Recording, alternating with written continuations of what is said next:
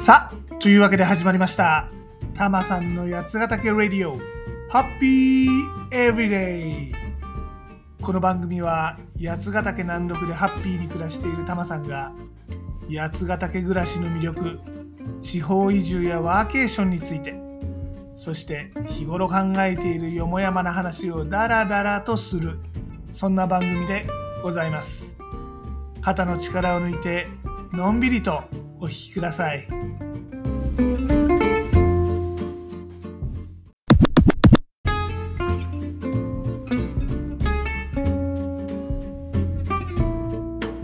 今回はタマさん久しぶりに八ヶ岳で転泊しましたよってお話。いやほらさタマさん今年はなかなか転泊できてなかったんですよ。春に本沢温泉で一泊したっきりねそれだけなんですね。まあ本沢温泉もいい転泊だったんですがこの時は別に山に登るわけじゃなくてただ露天風呂ねこの日本一標高の高い露天温泉というところに入るためのテント旅だったわけでぬるぬるゆるゆるだったわけですね。まあ別にタマさんこのシリアスな山歩きをしたいわけじゃないんですけどやっぱ去年とかも3泊でねこの北アルプス歩いてみたりとかなんかこの23泊でどっぷり山を歩いてデジタルデトックスとかねそういうような体験毎年してたんだけど今年はそういうのが全くできなかったんですよ。ってなわけで今回は八ヶ岳で久しぶりに楽しんできたよってお話です。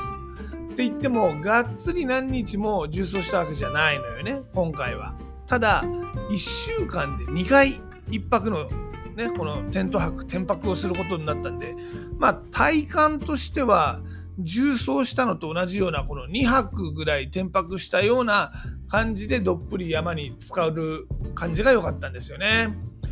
ってなわけでそのお話ですが、まずはね、赤岳で一泊させていただきました。赤岳ってのは八ヶ岳の最高峰、一番人気の山でございます。ここに登るときはですね、行者小屋っていうところか、まあ、赤岳高専っていうところに全泊するのが一般的でございます。でどちらもこのテントで泊まれるんですが、行者小屋の方が赤岳に近くって短時間で登れるのがね、魅力なんですね。で、赤岳高専、一方のこっちにはですね、お風呂があるとかね、運がいいと山小屋に宿泊してる人と同じ晩ご飯メニューを食べることができる。ね。しかもこの晩ご飯っていうのはね、なんとステーキでございますよ。メッサ豪華でございますね。うん。で、まあ、あの、この2つあるんですが、タマさんは楽ちんな方がいいので選んだのは餃子小屋でございます。こちらもね、あの悪い山小屋じゃないんですが、まあ、赤岳高専と比べるとやや特徴がない、まあ、お風呂がないとかね、ステーキじゃないとかね、まあ、そんな感じなんですが、でまあ、ここに行くときは、港口という登山道、登山口から歩くんですね。で普通はですね、この港口っていうところから3、4時間かけて歩くと、この行者小屋に着くんでございます。でもね、実はこのね、港口から行者小屋に行く途中、赤岳山荘っていうとこがあるんだけど、そこまでは行こうと思えば車で行けるのよ。そうすると、最初のこの1時間をパスすることができる。で歩くのが2時間ぐらいに2時間ちょいに短縮できるのねでじゃあみんなここまで車で行きゃいいじゃんってねあの皆さんも思うんじゃないかと思うんだけど案外この道が荒れた登山道でございましてね車高の低い車だとまあ無理なわけですよ。でねタマさんほらジムニーに乗ってるもんですからこういう時便利なんです。でもちろんこの荒れた道を走るだけだったらねあのランクルとかさ、まあ、世の中いっぱいこの手の車ありますよ。あのチェロキーとかさあのランドクルーザーあそれランクルか。まあいいや。とかねいろいろあるじゃないですか。でだけどさやっぱこの狭い登山道を走る時っていうのはこのジムニーのコンパクトなところっていうのが便利なのよね。うん。だってさほらランクル図体でかいしさお値段も1000万とかするでしょ？あれでさやぶぼうぼうの林道とか走ってなんか傷つくのとか抵抗あるじゃない？ねえ。まあジムニーもね今ピカピカなんであの傷とかついたらちょっと悲しいけど言うても200万ちょいだしさ。軽自動車だしさ。ね。傷つけたいとは思わないけど、まあ、ジムニーだったらちょっとぐらいそういうのあっても貫禄みたいなところもあるかなって思うんでもうこの林道を走るのも楽しみの一つみたいな感じで行くわけですね。でまあ、今回はその赤岳山荘、ね、行者小屋まで2時間ちょいで行ける工程でございますんで当日テント立ててもうその日のうちに赤岳登っちゃってで翌日も時間が許すんなら他の山もちょっと歩いて下山しようという計画だったんですね。でもね実は今回タマさん久しぶりに重量級の荷物重量級のザック、担いだんでございますよ。っていうのはね実はね2人分担いだのね今回。っていうのはね今回赤岳の天白あの知ってる方とでね一緒に行く計画だったんですがもともとその人は天白の装備は持ってないよ。あいいよいいよ。俺の貸すよ。頭さん貸すよ。そういうことになってたんですがあのまあとはいえ荷物は貸すけど自分で担いでねっていう話になってました。ところがこの天気予報でですねその当日がなかなかあかんねなんかちょっともう雨だねということになりましてね今回は残念だけど仕方がないねと。あの雨になりそうだし日帰りのハイキングにしようかっていうことにしたんです。ところが当日の朝結構ですねこれ天気予報がまた変わりましてあれ？これいけんじゃね？あのっていう話でどうする？なんか天気回復しそうだけど行く？って移動中のその同行者に連絡したら行けるもんなら行きたいねっていう話だったんですね。でもその人も日帰りのつもりで小さいザックで家を出ちゃってるんですね。どうしよう、まあ、しょうがないと。それならねタマさん2人分担いじゃいますよと。で転泊しましょうかということにしました。実はこれねタマさん以前もやったことあるんですね。その時は同行者が女の子でしてね。タマさんこの女の子と一緒だとね結構ね無駄に張り切っちゃう癖があるんですね。でまあ今回もですねじゃあ2人分担いだの。はいあの当然この同行者が女の子でございましてね。だからね、タマさん無駄にね、張り切っちゃったんですね。バカですね。重たかったですね。今回ね、久しぶりにね、20キロ以上担ぎましたね。20キロって距離じゃないよ。重さね、20キログラム以上担ぎました。しかも、あの、お連れ様は日帰りのザックです。身軽なもんでしてね。あの、軽快なんですよ。で、タマさんだけがよたよた歩くんですよ。これなんかね、無駄に張り切ってる割には全然いいとこ見せられないね、意味ないあかんやつって感じでしたね。うんまあ、でも、このテント泊の旅自体は大変あの楽しかったんでございますよ。あのまあ、ちょっと初日にすごい大雨が来たりとかね、あのあったんですけど、翌日はもうドピー感でございましてね、あの久しぶりのこの赤岳、えー、もう青空、八ヶ岳ブルーですね、これを味わうことが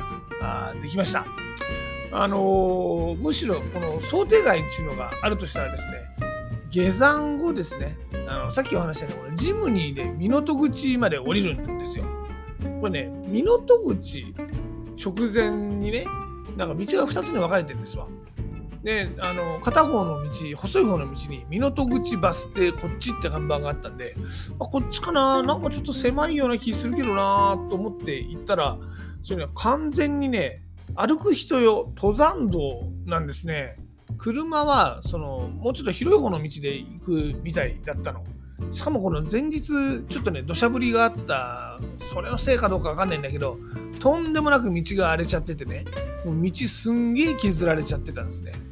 もう結構あのまあ、奥までその細い道に入っちゃったんで先行くしかねえなって感じなんだけど。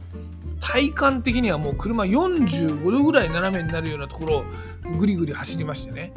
あの、まあ、もちろん45度も本当には傾いてないですよ。体感的な話ね、うん、だけどもこれもねやっぱねジムニーでよかったなと。今回ジムニー大活躍ですよ。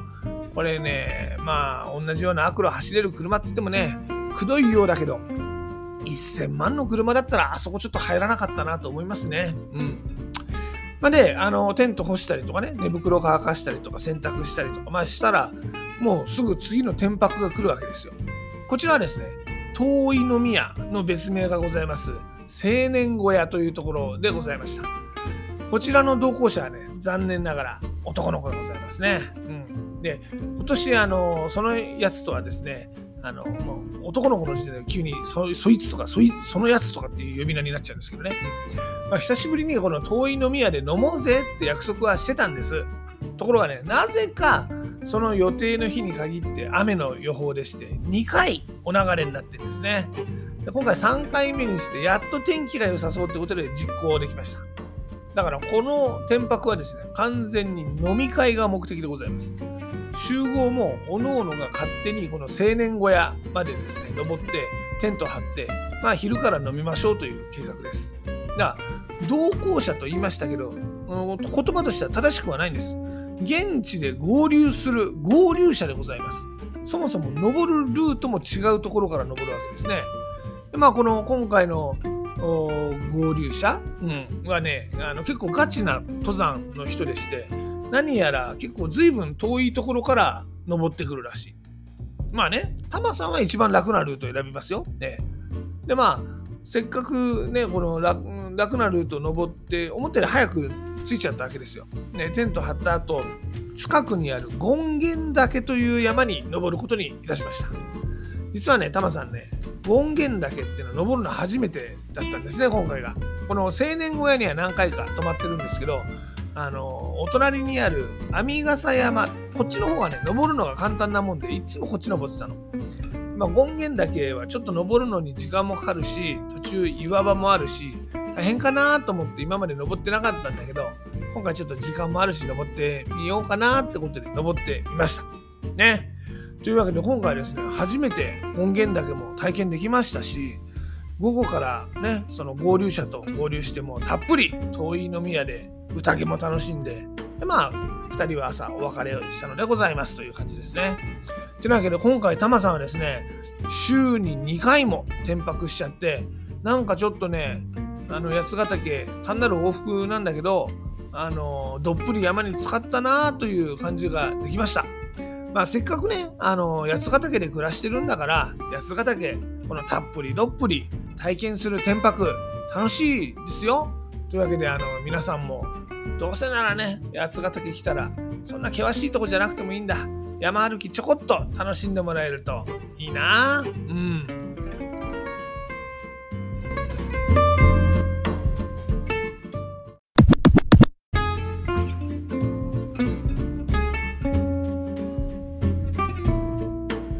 さて、タマさん、八ヶ岳で新しい自分に出会うプログラム、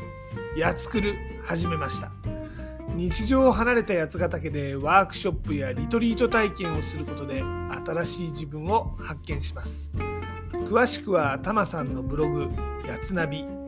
yatsunavi.jp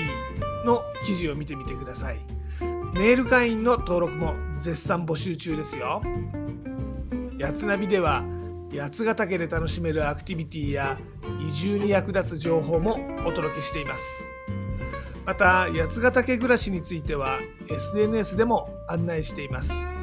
Twitter では全部カタカナで「ハッシュタグたまさんラジオ」を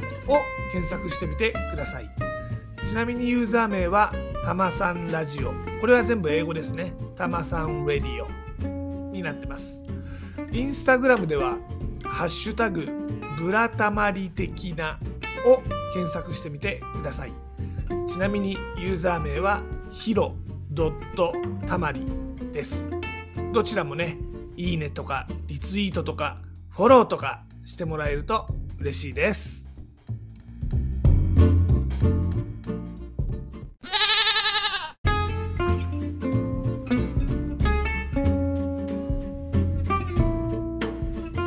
で今回のエンディングテーマですが「ドリームカムズトゥルードリカムですね。こちらの「晴れたらいいね」をおかけします。今回はね山のお話、ね、この曲出だしのところがね「山へ行こう次の日曜」ってまあフレーズなわけですよね。しかも今回はねこの2つのエピソード紹介しましたけど共にこの雨をね日も見つつ、まあ、晴れた、まあ、最終的には晴れたよってお話でございますんでまあ、晴れたらいいねって、まあ、こう来たわけでございますよ。はい。で、まあ、例によって僕はジャスラックに参加してるわけではないので、番組の中でこの曲をお届けすることはできません。なので、ご自身で番組の後で配信サービスとかでこの曲を聴いてみてください。でも、ちょっとだけお手伝いさせていただきます。アレクサ、ドリームカムズトゥルーの晴れたらいいねかけて。では、ごきげんよう。また次回。